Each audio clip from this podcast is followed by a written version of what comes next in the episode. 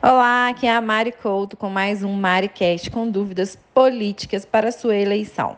Me perguntaram aqui, como posso aproveitar o meu material da última campanha para a campanha de agora? Olha, é, eu sugiro que você não aproveite o seu material da última campanha a não ser a sua logomarca. A sua logomarca você carrega ela com você, mas mesmo assim, no período de campanha, você vai ter que modificá-la um pouco para não cair ali numa campanha antecipada, né? Não, não cair naquele problema de falarem que a sua campanha foi feita antecipadamente.